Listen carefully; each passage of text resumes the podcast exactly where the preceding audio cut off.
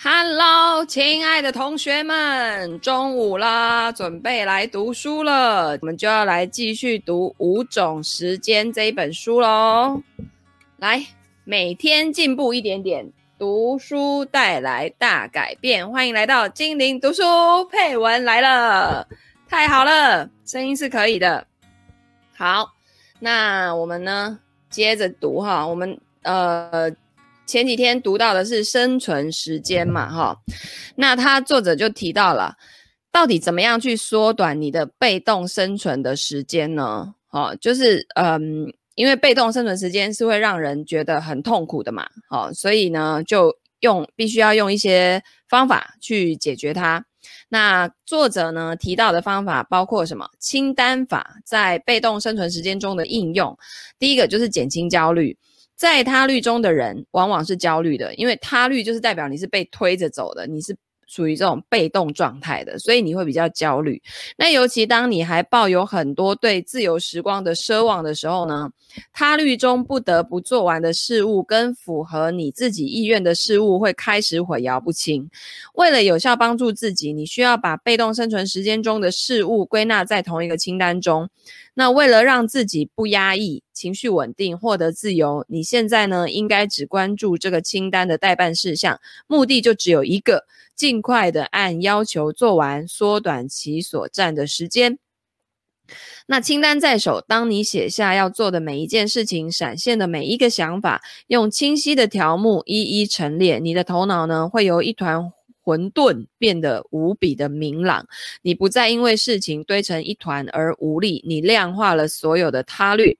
好，第二个好处就是专注于当下，清单可以让你在不运用宝贵工作记忆的情况下记住大部分的任务。那只要你开始使用清单，它就像一个外脑，暂时帮你储存当下不重要的讯息，允许你的大脑全速运算目前正在做的这一件事情。那你会获得更为专注的能力，而每一个列于清单的事项呢，就像一张航海图上的坐标，沿着清单规划的线路，一个个坐标得以抵达，你会更有效率。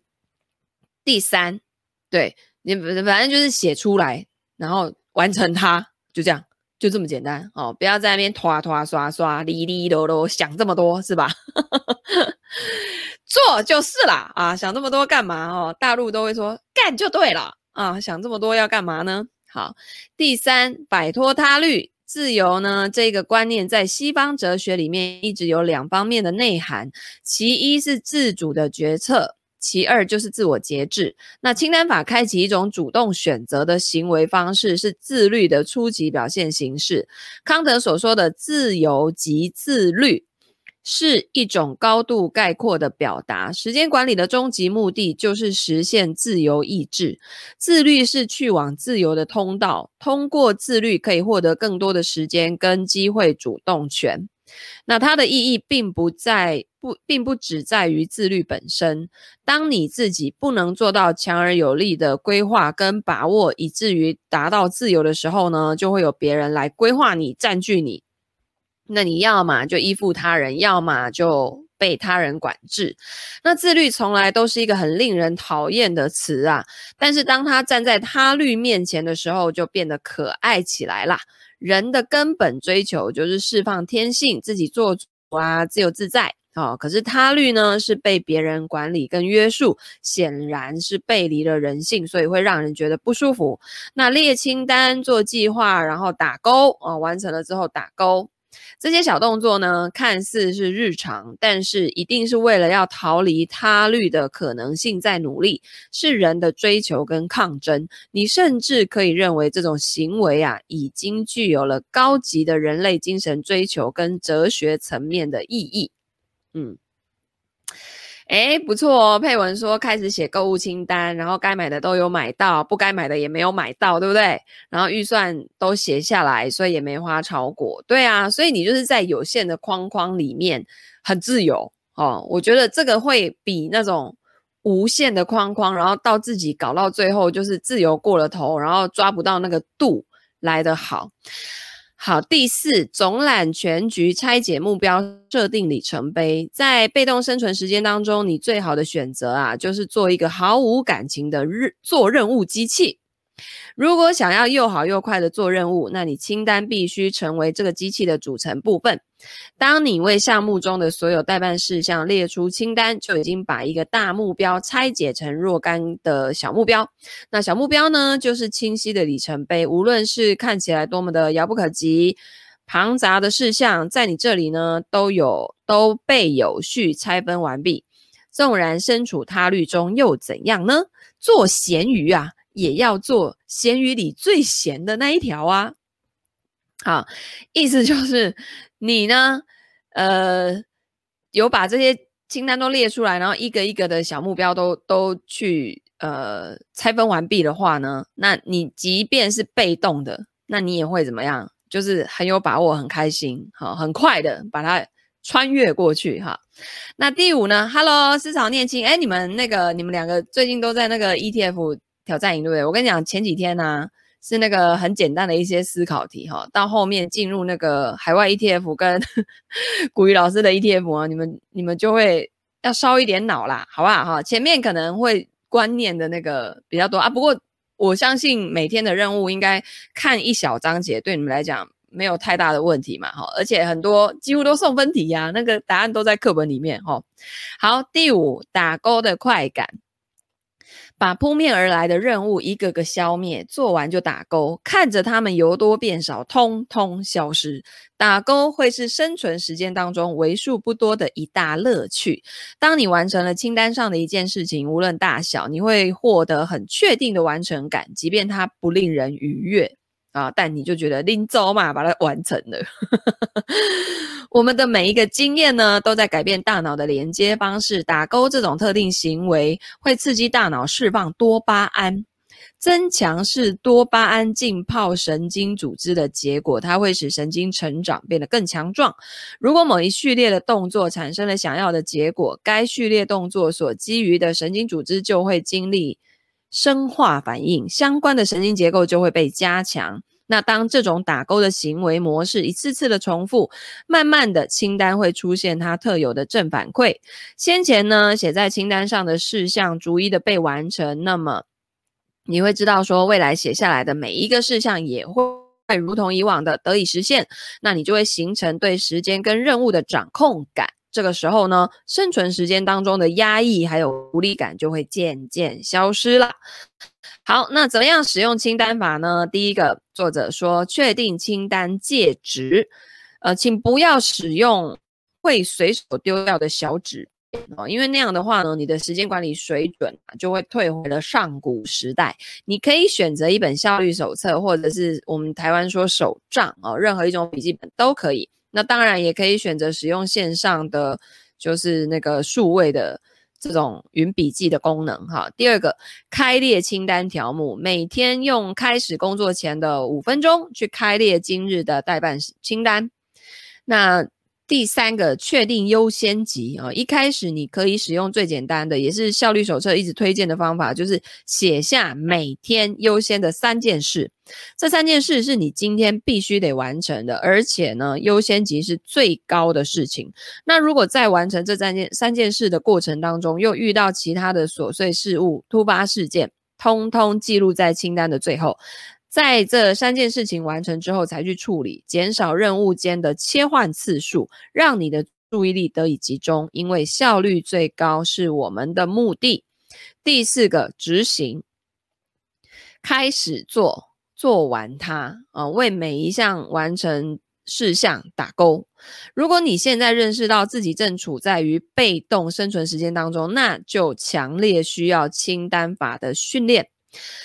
好，那再来呢？他提到我们必须要从被动生存走向主动生存哦，就一样都是痛苦，一个是很很。很不甘愿的，一个是我自己愿意的啊、哦。那在真正的时间管理当中呢，不能够奢望用局部的方法论去解决整体的问题，而人生啊，恰恰是一个复杂的整体。比如说呢，被动生存时间当中，人的目标是缩短时间；在主动生存时间当中，人的目标就变成了逾越，就是跨越。那我认为这一节是本书中很关键的一节，因为这种愉悦呢，在我自己身上，在趁早用户身上印证的最多，也为很多人带来极大的改变。这一节我们来研究如何通过主动生存突破跟愉悦生存时间，达到下一个赛点。嗯，那些过时的方法有哪一些呢？首先需要研究清楚哦，在主动生存时间里面，哪一些时间管理方法不好用。会很难帮你逾越现状。我可以明确的指出：GTD 法、时间轴法、时间四象限法、清单法、番茄工作法、吃掉那只青蛙、吃掉那只青蛙法等所谓的效率提升方法，在这里几乎都会失效。或者说呢，只要你沿用。只要你还沿用那一那一些帮人把事情高效做完的方法，你就还滞留在被动生存时间当中。因为呢，你所做的还是在想方设法的解决他律带来的各种问题。那你想要愉悦的话，你行为就需要指向未来，指向逃出生天的某一个场合跟某一个时刻。未来根本不可能蕴含。蕴含在旧的捆绑之中，想要新的未来，就要重建新的秩序。爱因斯坦说呢，问题不可能由导致这种问题的思维模式来解决。好，也就是，就是你一直用同样的模式，然后想要解决同样的问题，然后你就会发现一直解决不了，然后同样的问题又会一直出现，所以这是逻辑的问题，好吗？好，那当你处于生存时间当中的时候，你就需要告诉自己，旧的秩序是用来完成的，不是用来管理的。用旧秩序无法开创新未来，那么我们就要用五种时间独有的方法论去解决愉悦生存生存时间的问题。接下来这一节送给你，也送给我，送给每一个想要在命运中晋级的人。觉知和抚平情绪，走向主动生存时间。好，只要呢处于生存时间之中，我们永远要首先解决自己的情绪问题。哇，我真的觉得这这一句话太重点了。就很多时候你情绪不好的时候，你什么事都做不了。这跟你怎么有没有钱啊，什么什么东西，什么你工作成就多好啊，多怎么样啊？那那那真的是完全没有关系。那你自己的情绪问题就是那种你的状态自身的状态哈。那在绝望、麻木、迷惘之外，我们尤其要避免报复性情绪触发的行为。在生存时间当中，当你熬过了大量时间被别人占据或者没有进展、无可奈何的一天，终于获得了几小时的自由的时候，一定不可以做的是报复性的躺着。不作为，吃东西、刷手机、看剧，任由时间流逝，以为这就是自己一天中重获的自由。你呀，拥有的不是自由，是时间被捆绑后的情绪反弹，是报复性的挥霍时间。你们想想，我们假日是不是都在干这些事情？因为我们一到五都被别人他律，有没有？都被。被动性的生存时间有没有？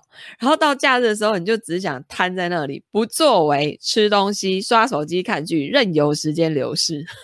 你以为这就是自己的重获的自由，但其实不是哦。作者说是时间被捆绑之后的情绪反弹，简直啦，一针见血，对吧？因此呢，当下一次你感觉自己被困在人生的某处，求而不得，缺乏出路的时候，请马上觉知这种情绪，并且在第一个时间就告诉自己：我现在心情很差，我知道这是怎么一回事，因为我处在主动生存时间里面，这是我之前自己选择的道路。我知道生存时间会周期性的出现，但它是用来克服跟愉悦的，不是用来沉沦跟被卡住的。我现在需要按照五种时间这一个立竿见影的体系，让自己行动起来。所以你要清楚的知道，当你的情绪到达低谷的时候啊，最最好的解决方法就是马上展开行动。好，运动员密码啊，我们要向运动员学学习愉悦生存时间。人呢，处在低谷的时候会生出强烈的渴望，会极力的思考在哪里可以求得解决方案，可以获得帮助。那我们也会发现，历史上处于低谷期的伟人会看更早的伟人传记，寻找隐藏在其中的密码。诶，以前我真的不懂，就是去看那些古时候的伟人。的那传记到底有什么好看？不就是一些故事吗？结果你后来就会发现，人生的故事啊，其实很大一部分会不停的重复。就大家在人生当中啊，遇到的难题啊，其实你不是这个世界上跟千古就是有那个人类以来，你不是第一个遇到的。这早在你之前就一堆人遇过同样的问题了。所以，所以为什么？书中自有黄金黄金屋，我后来才知道说，原来大家呢，就是一些经典会在书里面去写他们遇到这样的困难的时候，他们的思路、思考逻辑是什么，他们的解决方法会是什么。那我们要学的其实是那那些东西嘛，因为他们就是有成功了，他才有办法出书嘛，对不对？才有办法变伟人呐、那我们当然是跟这个有结果的人去学习嘛。好，那也许呢，是在至暗时刻遇见了一个人，经历了一件事，又做出了一个决定，才扭转了历史跟命运。那么，当你处在主动生存时间之中时，你应该参考谁的思考方法跟行为呢？有没有什么人经历过阶段性的主动生存时间，但又持续愉悦得很好呢？有什么样的行为跟愉悦的手段特别值得你效仿呢？当我们仔细的观察跟研究这个世界，看看到底什么群体经常处于主动生存时间当中，而且总是能够意志坚定的克服的时候，我们发现有两类人。第一类，战争年代的军人。还有和平年代的职业运动员，我们来看看运动员，这是一个多么奇特的职业跟群体啊！他们选择了某一项运动，就是选择了每一天都生活在主动生存时间当中，因为他们不论是否是在比赛，每天醒来或者是睡着，都是为了愉悦现在的状态，不断的寻求晋级。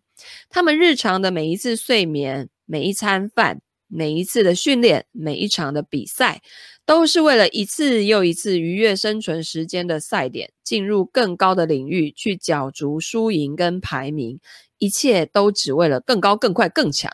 他们生活在极致的主动生存时间里面。你们去想想，我问你们，在七月、六月的时候，谁认识林洋配？我根本没听过他们的名字，好吗？结果八月打了一个奥运。圣杯二人组是不是？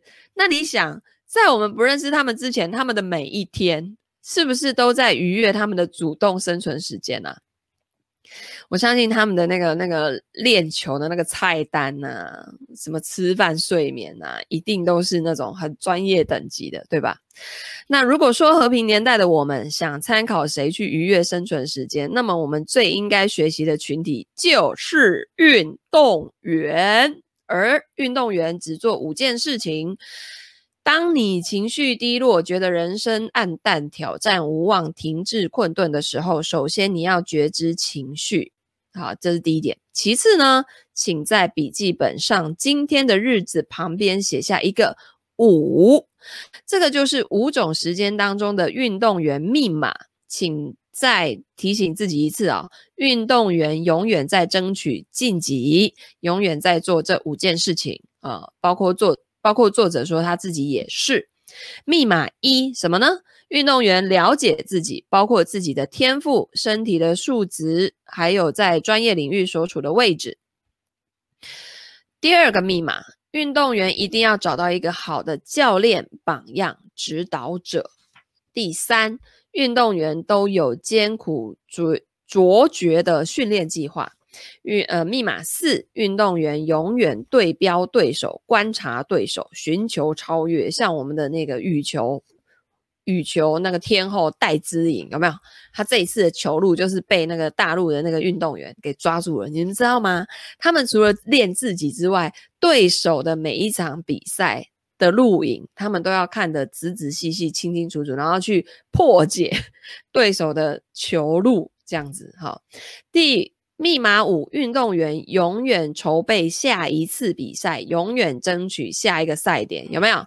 这些我们打奥运那个，不管是有得奖没得奖的回来，已经都把目标放在什么下一届了，好吗？哦，已经放在二零二四年，是不是在巴黎？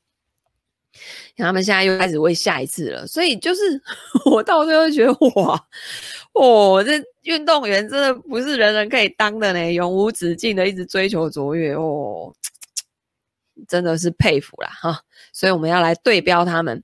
好，那密码一呢？运动员对个人天赋、技术跟身体能力的了解啊，是极其细致的。在深入这个项目之前，他早就已经全方位的发掘过自己了。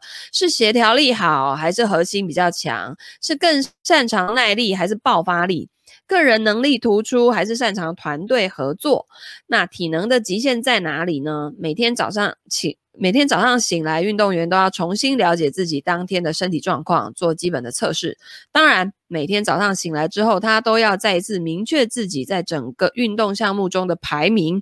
他需要知道全世界这个项目最强的人有多强，在亚洲最强的有多强，在中国最强的有多强。然后最重要的是，他必须要知道自己到底想要有多强。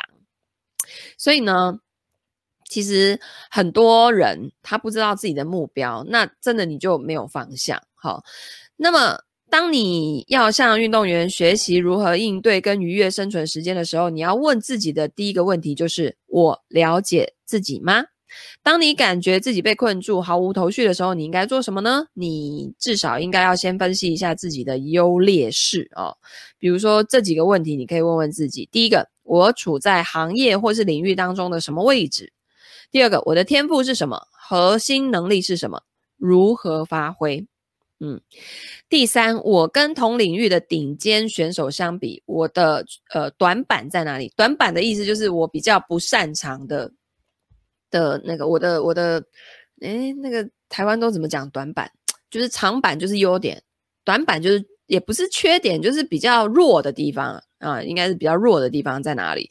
然后如何弥补？再来是我的能力跟热爱是否跟行业有所匹配？最后呢，我是否获得了这个阶段的正面评价？哦，对自身水准了解的越透彻，你对自己才会越苛刻。再来，密码二，运动员一定要有一个好的教练榜样指导者。所有优秀的运运动员都有优秀的教练。教练是熟知你所在行业的法门的那个人，好教练会了解本质跟规律，也曾经呢在这个领域取得过成功。他有亲自比赛过，有赢过，也有输过，然后深谙取胜的关键。对你来说呢，你的教练也许会在前辈啊、导师啊、师兄师姐当中出现。教练可以是你的同事。也可以是你拜的老师、你的朋友、你的顾问，那必须有这样的一个人。就像很多行业延续百年到现在还是师徒制，学习跟进阶的捷径就是需要有领路人。学习呢是数不清的模仿跟指点。好的，你现在想向运动员学习如何愉悦生存时间，那么你就需要自问啦：你有教练吗？以下呢是可以参考的教练标准、哦。第一个就是行业的前辈。在你想要做的这个领域里面取得过成功，达成过你想达成的目标哦。那向上寻找在竞赛水平上高于你，还有就是要当你的师傅的人，当然要比你厉害啊，对不对？那了解行业跟了解你哦，就是教练要了解行业、了解竞赛、了解你，他要熟悉你的特点，才能够给你合适的建议。所以教练呢，他必须要有那种。世人的眼光哦，就是你要了解说你这个徒弟他的强项是什么，然后如何去发挥他的优势。那像我们在带团队的时候，我在呃，就是我的财务建筑师团队里面的很多人，他们当初会来接受财务建筑师的培训的原因，就是他们想要跟我一样，就是他们想要不要再卖金融商品。就是以那个赚佣金为前提，那实在是太痛苦了。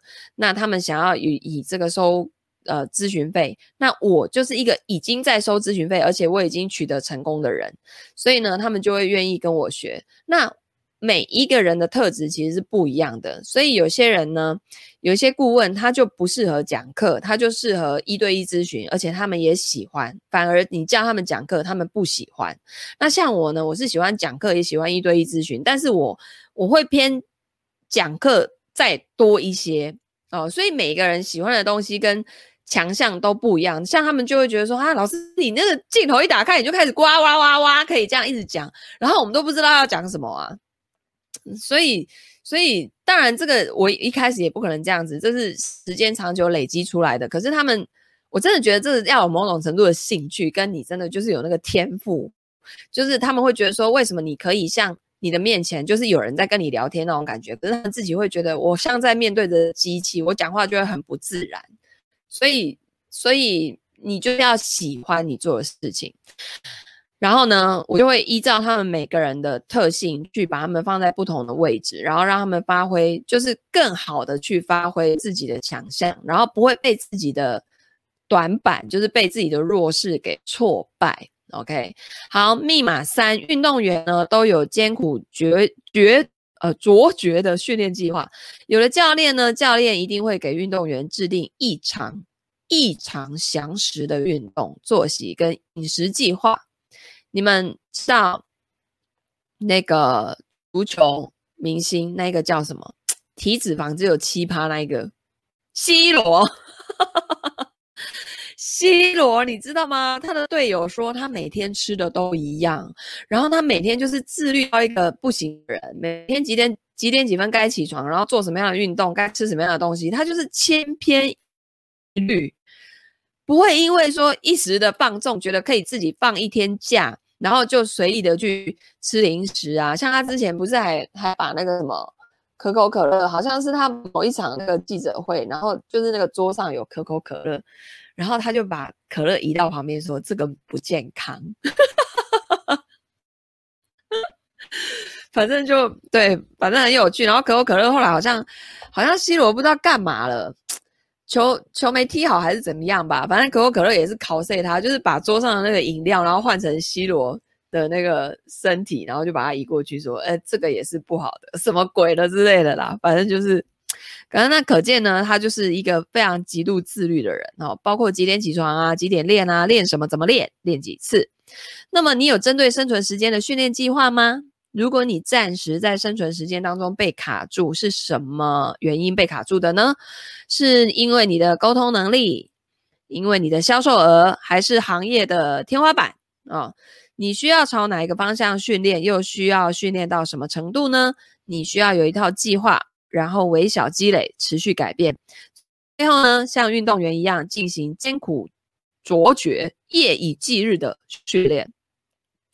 这个呢，大概是愉悦中最难的地方了。因为人在意气风发的时候，精神抖擞的做一件事情，其实是不难的，对吧？难的是在冗长的看不到头的枯燥、迷茫、压力、疲惫里面，你依然还要按同样的节奏去做这件事情。什么才叫做艰苦卓绝的训练计划呢？以大家熟知，哎呦，哎，这边讲到 C 罗，哎，天呐！哦，真的，大家都会讲 C 罗，因为 C 罗真的太扯了。好，以大家熟知的拥有雕塑般身材的 C 罗为例，为了确保脂肪水平低于十趴，每日除了常规的高强度短跑训练，提高控球技巧的技术训练，与队友进行更好的交流或沟通的战术训练习。他呢，还会在健身房训练特定肌肉的发展，以及增加全身力量。除了一周五练的魔鬼式训练安排，C 罗常年保持每天八小时的睡眠，并且严格按照每周食谱规划自己的一日三餐。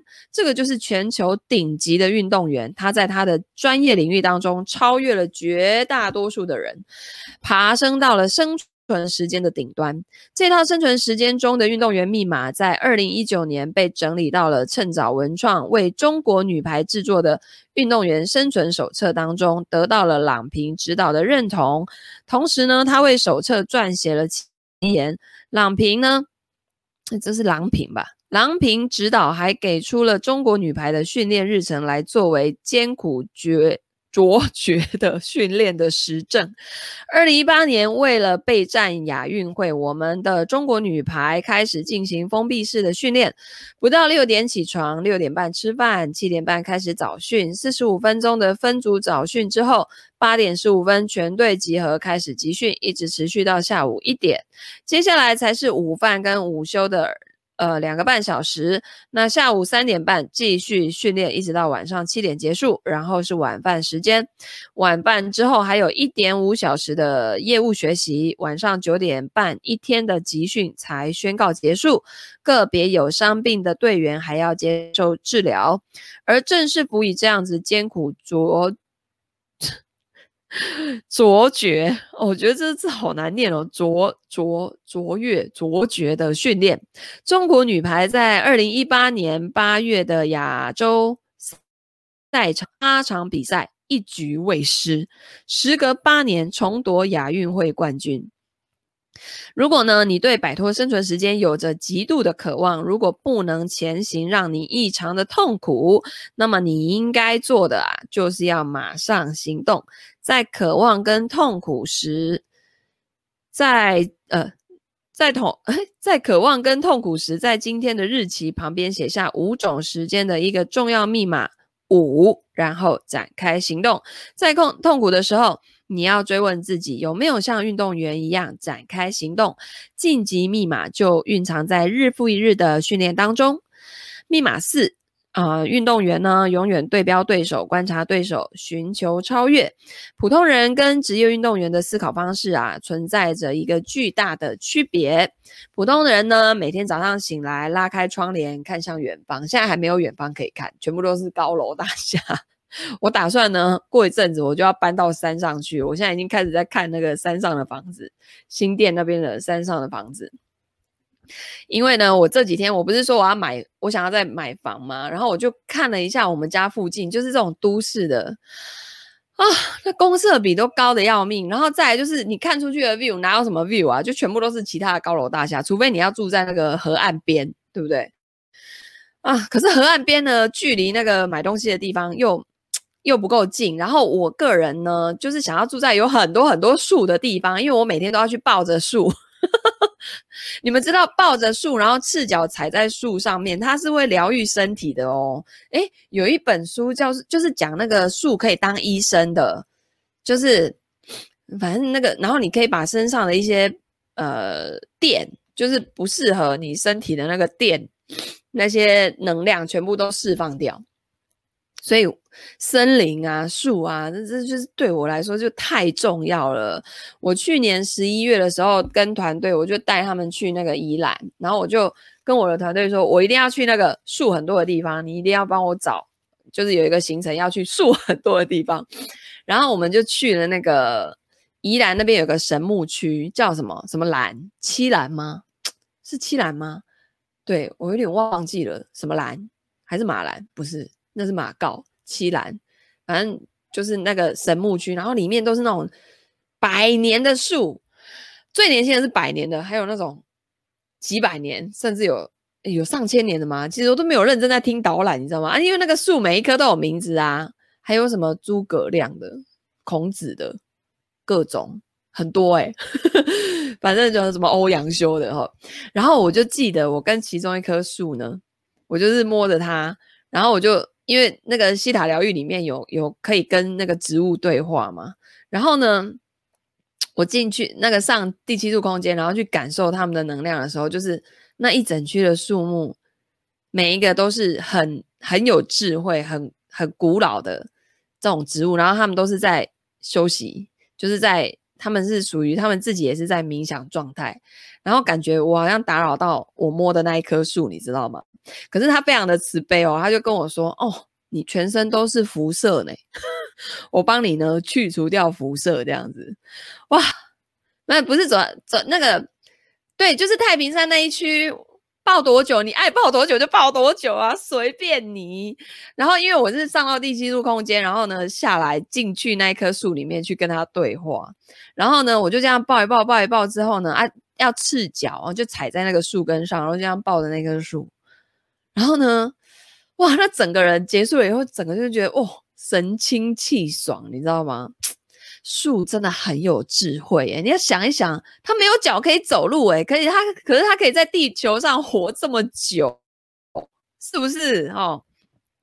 那一本书到底叫什么？我真的想不起来。反正就是讲那个树可以当医生的，然后就是叫我们每天要去接地，好像有那个什么树啊、接地这几个词，再查看看。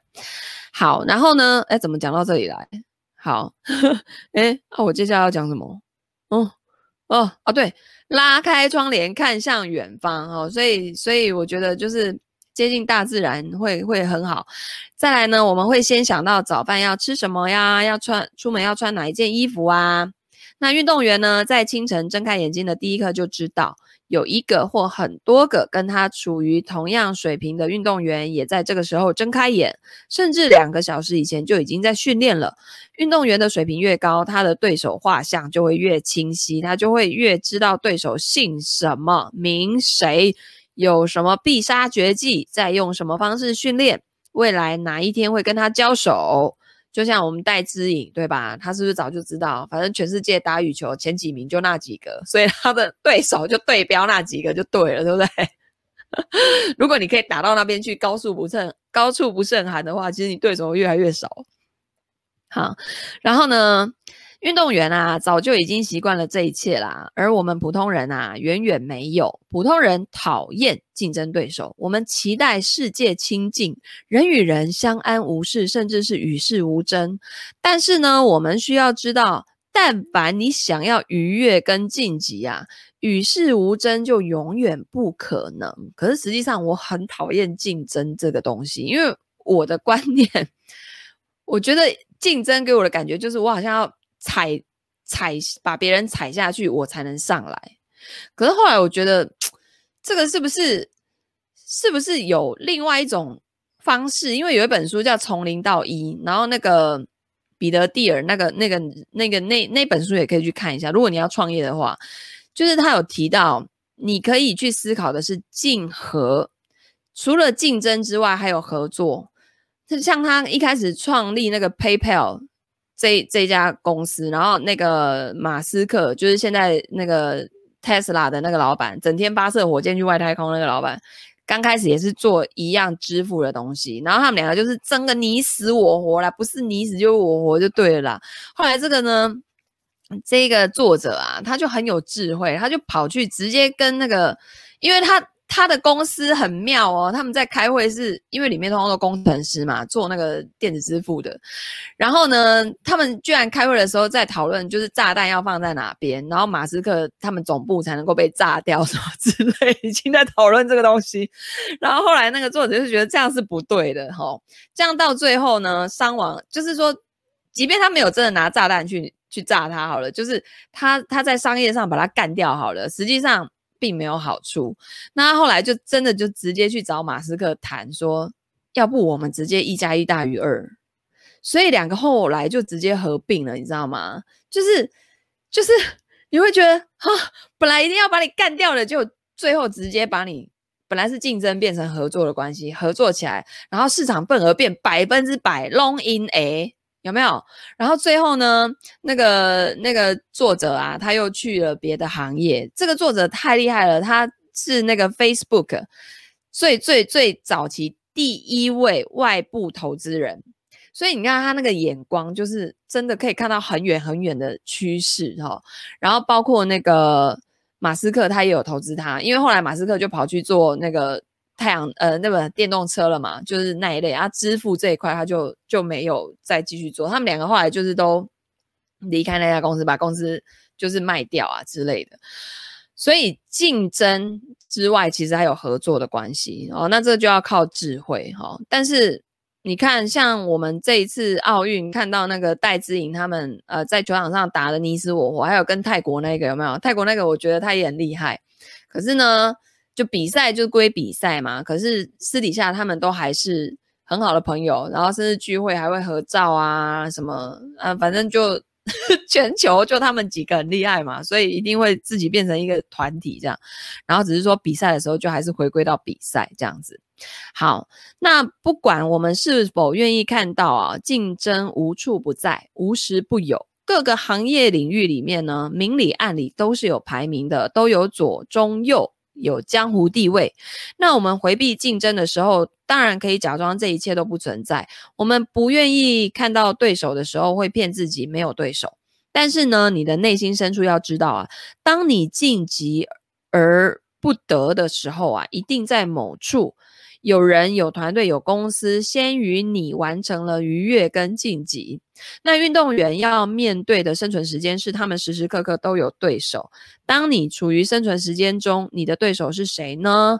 你要打败谁，或者是超越谁？他来自行业的内部还是行业的外部呢？他是一个人还是一个公司？找到他，对标他，超越他，你就逾越了这一段生存时间中的自己。那在呃，趁早文创跟中国女排合作设计的运动员生存手册期间呢、我们看到中国女排非常极致的研究了对手的比赛录像。一次一次的回放观察，逐一深刻了解对方的每一个传手、二传手、主攻手。等到上场啊，他们早就已经都知道对方的体能啊、拦网高度啊、习惯性动作啊，还有所有的强项跟弱点。所以，中国女排可以取得连续性的胜利，在于他们逾越了无数的生存时间。实际上，第一名没那么好当，对不对？哦，要做很多前置作业。好，宝君来了。好，最后来把密码五读完哦。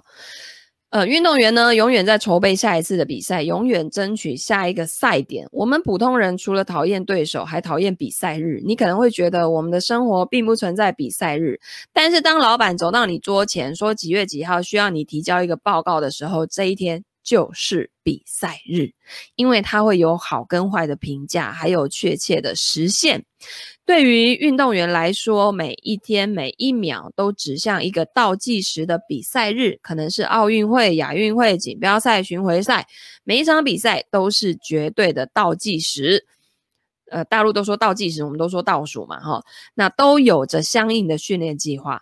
你的生活中虽然没有像这样明确的比赛，但是你可以把任何一个里程碑事件定义为比赛。它可以是你的月度 KPI，也可以是一次会议演讲，可以是一份 PPT，也可以是一个新产品的好评率。只有定义好比赛，你才能准备比赛。那要知道呢，运动员都是在比赛的准备之中成为更厉害的人的。运动员的人生都是在比赛中改变的。你也是，那你极度的渴望愉悦吗？那么你就要说出，在生存时间里面，你下一次赢的机会在什么时候？是你打算做出一个超越以往的 PPT 的时候吗？是下一次要发言的时候吗？还是把这个项目做完的时候呢？是拿到下一个项目的时候吗？你极度的渴望愉悦吗？那你需要等待下一场比赛，寻找下一个赛点。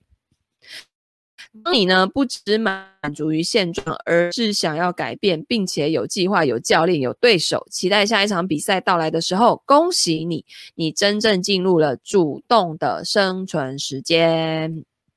好，譬如说我今年的目标就是年营业额要做到一千万哦，已经达标了，快要达标了哈、哦。那所以呢，就要在下一个赛点了，对不对？